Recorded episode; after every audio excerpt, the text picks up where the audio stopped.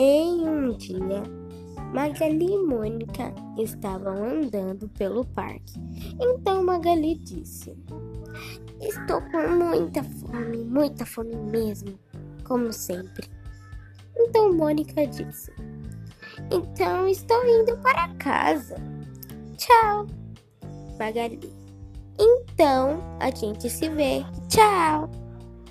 No dia seguinte, Cebolinha estava no parque, planejando mais de seus planos infalíveis. Cebolinha disse: Vou tomar um sorvete.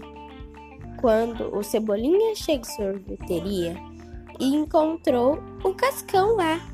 Então, eles conversaram e conversaram. Aí o Cascão falou: Está muito tarde, vou para casa. Eu também estou indo para casa. Então eles foram juntos para casa e fim.